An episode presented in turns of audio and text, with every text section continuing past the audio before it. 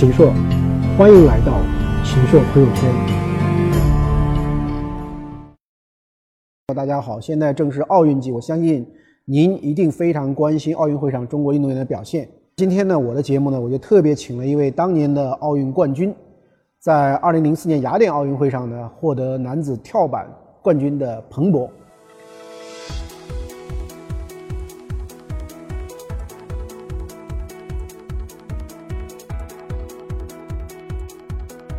那么，从奥运冠军到后来的转型，我想他走过的历程和他体现的精神啊，对于我们其实每个人都会有很多很多的借鉴和启发。所以我特别的把他请到我的这个节目。其实彭博啊，就说到你啊，你现在如果回忆起这个2004年8月25号那一天的那一场比赛，说是力压萨乌丁啊，你如果回想起来那个时候，现在还觉得比较难忘的是一个什么样的感受？那一天刚好。我的状态也特别好。其实我那个时候，沙武丁已经不是我的主要竞争对手了，还有一个加拿大的一个叫德斯帕蒂的加拿大的优秀的运动员。其实当时竞争也是挺激烈的。那天的状态确实特别的好，所以当对手有些失误的时候，我就感觉今天冠军就是我的，能抓得住。对对对对对对。八天内，彭博感受了人生的跌宕起伏。不过站在高处的彭博并非没有隐忧。他成套动作的难度比起领奖台上的另外两个人来，要整整低了零点五。我在看以前报道的时候说有一个动作特别难，那是一个什么样的动作？那个难到什么地步啊？它是一个转体啊，反身翻腾加转体的这么一个动作，有一定的危险性。但是对大部分运动员来说呢，它并不是很难的一个动作。但是在我小的时候，我没有学过这个反身转体的动作，所以在这个领悟上就相当于坐过山车。那正的转完了以后，再让你反的转。当你反的转的时候，你是没有感觉的，你都不知道自己在哪里，就是人是空的。那没办法，当时我就想呢，奥运会冠军也拿了，还有一个动作不会，就是我人生的遗憾。我怎么样也要把这个动作学会，要不然你零八年奥运会。会比较困难，再难我也要学。真的，那学那个动作呢？从很多人来说，可能很难理解那种心情啊。确实有一点，说白了，很多老百姓是说的，跟跳楼又没什么区别，很恐怖。我到了零七、零六年、零零七年已经二十五岁了嘛。其实学这个动作一一般在小时候七八岁、八九岁就要学了啊。那时候挑战确实挺大的，每天天天练。就在那个钢床上练吗？有路上训练，有那个蹦床、蹦床啊，还有路上的一些保护带啊。嗯嗯。当时我在学这个动作。旁边也在盖一栋楼，我就天天跳。那时候我从零五年开始学，到了零七年才真正把这个动作能拿出来比赛。旁边这栋楼都盖好了，然后那个动作我掌握的还不是太好啊。那时候我就生气啊，我也急。那因为已经零七年了嘛，到零八年奥运会已经只剩下一年的时间了。学那个动作，我经常就中午都不吃饭了，就在训练场，什么一天就泡在那里面。有的时候教练都在说，你就别跳了，练太多了。晚上做梦啊，睡在床上，感觉哎，突然这个动作有灵感了，啪就做起来。我要想想这个动作怎么做，然后想清楚啊，哈，又睡，就这样就着魔了。那个时候就是真的是着魔了。然后呢，零七年我在烟台的一次全国比赛，虽然那次全国比赛啊只拿了第八名，但是那个动作我成功在比赛里面用了。哎呀，真的是。特别激动，那个动作跳起来，其实我我也哭了。然后因为付出的太多了，就学那个动作，哎呀，苦的不得了。那个激动的心情啊，这比那个奥运会还激动。我就感觉啊，这个没有什么遗憾了，心里面一个心结就把它打开了。但是后来零七年奥运会选拔赛的时候，也是因为这个动作，我那个脚嘛就磕到板上，那次磕得很严重。就那次脚在对对对对对对对，咣就直接就这个就是学的这个动作。过于强烈的表现欲望。让彭博最终还是栽倒在这个代号为五三五三 B 的动作上。这次奥运选拔的成绩对于他来说变成了零。那场比赛很关键，在这场比赛之前，我在印度的世界军人运动会跟萨乌丁一起比赛，我就用了这个动作，这个动作跳了九分，后来赢了，萨乌丁拿了冠军。紧接着印度回来就参加奥运会选拔赛，结果在这个比赛上，这个动作脚磕在板上，失误。就零分，脚又受伤了。零八年奥运会，因为这次选拔赛没有比好，所以失之交臂，没有去得了。其实会难受的。这个动作已经都跳出来了呀，但是后来我想，着零八年应该能去的嘛。然后来也是调整心态，你总要有新的那个，总要开有新的开始。对，所以我零九年才退役。零九年，因为我们还有全运会，后来这个动作我跳的非常的好，跟我另外一个年轻的海军的一个队友，虽然没有拿冠军，我们是拿第二名，我这个动作也跳的特别的好，就非常满足了。我的这个整个运动员生涯没有任何遗憾。你从六岁啊到最后二零零九年退役，嗯，这么长的时间啊，如果让你来讲一讲，就是说你觉得这个所谓奥运精神，嗯，所谓体育的这个精神，嗯嗯。你你怎么理解奥运会？从我的理解哈，这个本质的话，首先它在竞技体育里面，专业运动员去展示的一个最高的舞台。再一个就是定义奥运会，它就是一个 game，相当于一个体育的游戏，在奥运会里面得到快乐，这也是一个本质。所以这两点呃，会让这个竞技体育里面这种顶尖的运动员，希望在这个舞台上面有一个展示。那你觉得，比如说当时跟你的这个主要竞争对手相比啊？嗯。你觉得为什么能够胜出，或者那一点点的东西，嗯，是更多的跟技术相关呢，还是跟心理相关，还是说跟运气有点关系？对，都有。我觉得这其实跟人生的道路是一样的。竞技体育它把人生的道路呢，很多的这个浓缩在那个精华里面的。当然，运气能。到来的也是通过之前的努力，你必须要之前有付出，然后有一个好的心态。我相信顺其自然、水到渠成这几个字，运气就会到来了。说完我们这个奥运这一段啊，其实讲到这个运动员退役以后的未来的职业的选择啊，可能现在越来越多的可能就从商了，对吧？那当然最有名的可能是像李宁这样的，对吧？也有的一些呢，我们觉得好像。有些坎坷或者等等的，像你那一届奥运会，其实最红的，我觉得是刘翔。对对对，对吧？四年是的，对对对。但是刘翔，你看他后来这个退役啊，干什么？他整个的这个规划，我感觉就没有像姚明做的那么的顺风顺水一样的。那比如说你自己什么时候开始未来的这个职业规划，特别是要想着。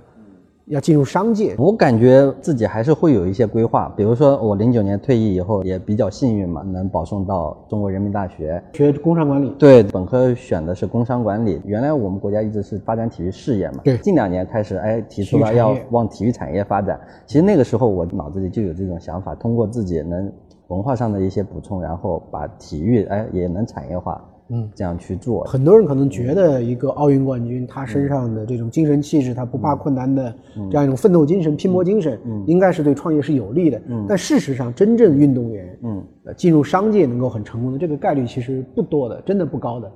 包括我们觉得像这个我的老乡，像邓亚萍，我以前也采访过，嗯，他我感觉是精气神特别足，嗯，但是你去要搞搜索引擎，嗯，一开始他也是很大很大的想法，但最后也是这个以怎么说呢？我跟大哥吧，嗯，也是聊的这个事情，就是说，优秀运动员创业呢，在心理上反而给自己设一个门槛。门槛。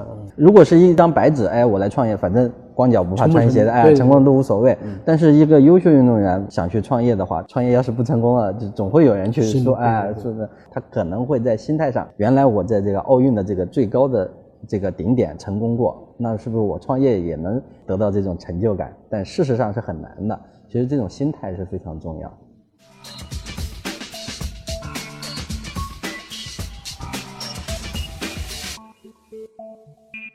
在运动员那个时候，反正就是不断的，嗯，更高、更快、更强。对对对。现在要选一个地方，要进行开始自己的创业也好，投资也好，嗯，你怎么会弄上足球了呢？其实，首先是前我在上海体院。读这个体育教育的研究生嘛，对，然后也想写一个论文，有这么一个时机，就认识到了现在我的一个合伙人，就跟他聊起了青少年足球发展的这个模式。主要的原因就是在这个俱乐部里面，所有的小朋友每天训练，我看着他们特别的高兴，跟我小时候练的那个情况就完全不一样。我是小的时候，我感觉特别苦，哎呀，我就不想练，就那个想想多休息。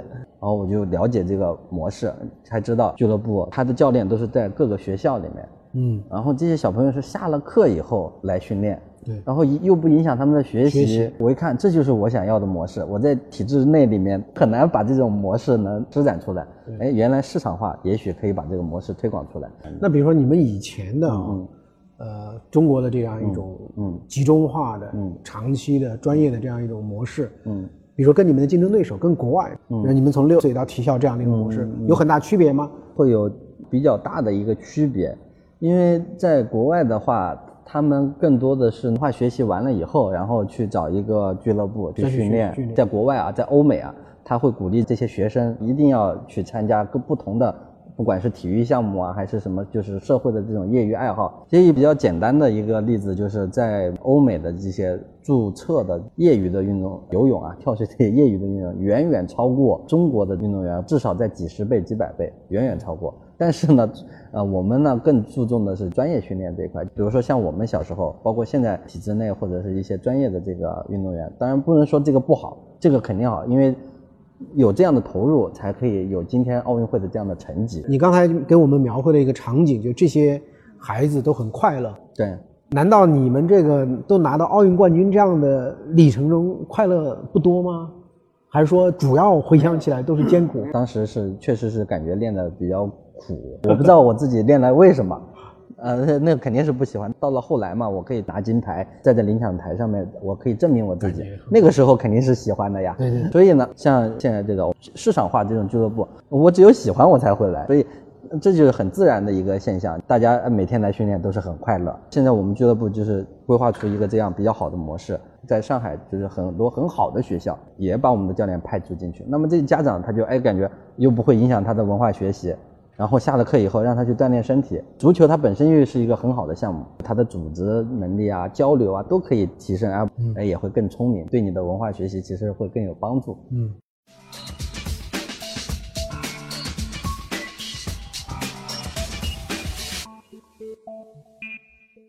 你们这个易涛足球俱乐部，嗯嗯，它也是一个市场化的一个主体了。嗯嗯嗯。你又是第三大股东，你要介入日常的一些经营管理。嗯，你们怎么把这个俱乐部给它很有效的运转起来？它是靠什么来维持挣钱呢？对，其实，在这个商业模式上，现在更多的还是靠政府啊，因为现在我们做的一个比较好、比较正能量的这么一个校企合作的这样一个模式，也是一个体教结合的一个这个模式。去年的时候，上海市体育局就授牌。给我们一套俱乐部是上海市青少年精英训练基地，这也是对我们一个认可。那么体育局教委也会给我们一些补贴，然后我们再通过一些培训，其实青少年足球它还属于培训类嘛，通过培训类这个模式会有一些商业的这个回报吧，然后可以通过一些比赛呀，嗯，然后赞助，暂时这个也可以获取一些回报。那你们比如说有没有那样的一些想法，就是通过你们这套训练的方法，嗯嗯，将来也能够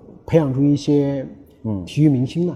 肯定的，市场化的这些运动员，他可能在一些商业开发上会更方便一点，比如说一些呃接广告啊，或者是怎么，这也是以后一个体育经济的一个商业模式，大概是这样。嗯，比如说你们那个时候，嗯，我感觉中国跳水队也做了一些嗯广告啊，像那个美的，我记得就有很多为他做这个形象啊等等。你们那个时候在体制内的时候也有一些商业开发吧？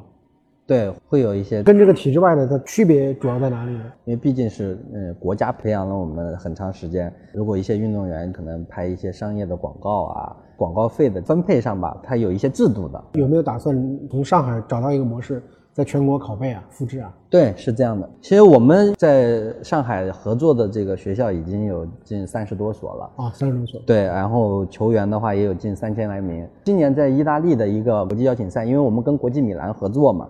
然后在米兰的一个那个国际邀请赛，五十多个球队参加，我们俱乐部拿了第九名，其实成绩非常好。然后在这样的比较好的一个已经可复制的一个这个模式下，今年在苏州已经开了第一个合资公司。我们习大大也很重视这个足球。不过我们说句心里话啊，你觉得中国搞足球有没有可能将来说真的哪一天去嗯？弄一世界杯弄回来，或者说弄到前几名，还是说这就是反正玩一玩？真正要做成像这种世界顶级的球队，那还遥遥无期啊！我觉得是这样。刚刚你说的这两点都要做，我觉得也特别好。大家嘛，就是一个要有一个消费群体的话，一定要有一个愿景啊！大家都要去期待中国足球啊，能成为世界至少先成为亚洲一流球队吧，重回亚洲一流行列。这就是要培养这个足球的这个氛围。嗯，当然，如果真正做足球的人，就应该是。要脚踏实地，包括现在发展，现在资本的进入越来越多。其实这个时候也是要怎么样妥善的把这些资本的进入能做得更好。我觉得像很多的现在顶级的一些企业啊，都在啊都在投入。在上砸钱。对，而且他投的都是职业联赛啊，这些投的更多。我们想做的就是建议，就是资本是不是更多的放在有一部分，哪怕一小部分放在青少年足球发展这里面，那是不是十年以后？那我们国内自己的球星啊，自己的这个一流球队就很自然就打造出来了，还是会起来，会起来，就还是需要理想，对万一实现了，对对，是这样的。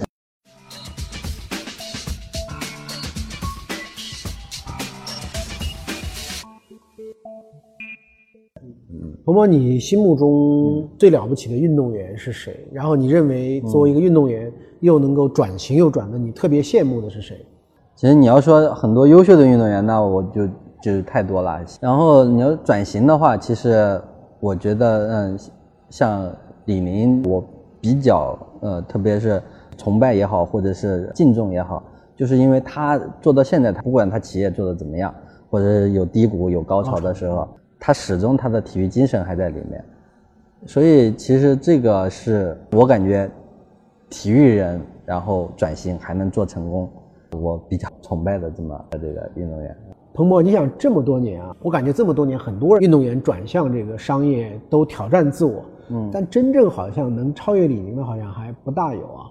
李宁也是因为有特别的机缘，他先去了健力宝，嗯，当时李经纬。跟他讲了很多怎么去做生意，然后又支持他做的这个李宁的牌子，嗯，又利用健力宝很强大的这个渠道，然后帮着他去这个做很多的这个工作啊，嗯，所以他很感念这个李经纬先生，嗯，就后面我感觉很多做了各种各样的这个尝试啊，嗯，啊，包括现在也有很多小的，像林丹在天猫上也要开商店啊，卖这个林丹的内衣啊、内裤啊什么，很多很多，但是我觉得达不到李宁，你觉得这个问题在哪里，或者说为什么？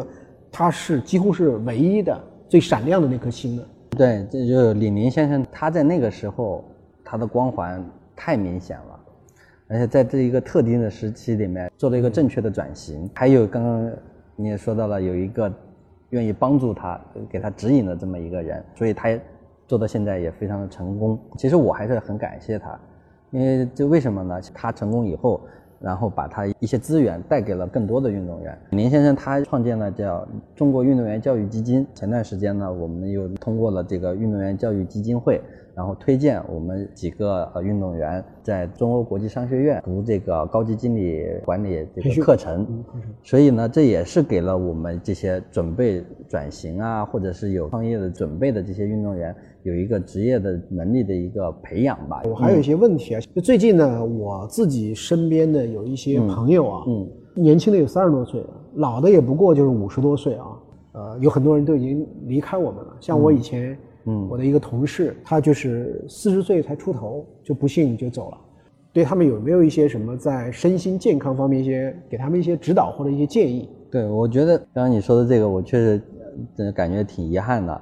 其实工作是做不完的嘛，然后你一周三到四次的，或者说一个小时给自己，不管是什么项目，跑步也好，游泳也好，要有一个这个给自己锻炼身身体的一个时间。自己创业以后的话，会有压力的，脑子事情特别多，很乱。但是我不知道是不是运动员的原因还是什么，身体他会发警告，就是我感觉哎累了，我就放一下，是不是休息的太晚了？把一个身体的那个时钟要调回来，调到呃自己身体状态不错，哎，我又。就像充电充满了一样，把一些不好的事情释放掉。对对对，我觉得这是一个比较好调节心态的一个方式。你不要积在那里。哎，对对对，很多过了就过了嘛，天也塌不下来的，就是我感觉是这样的。通过这样的方式去不断的调整心态，然后去冲击一个新的一个起点吧。好，好，好，谢谢，谢谢，祝你各方面都平衡，都能够过得好。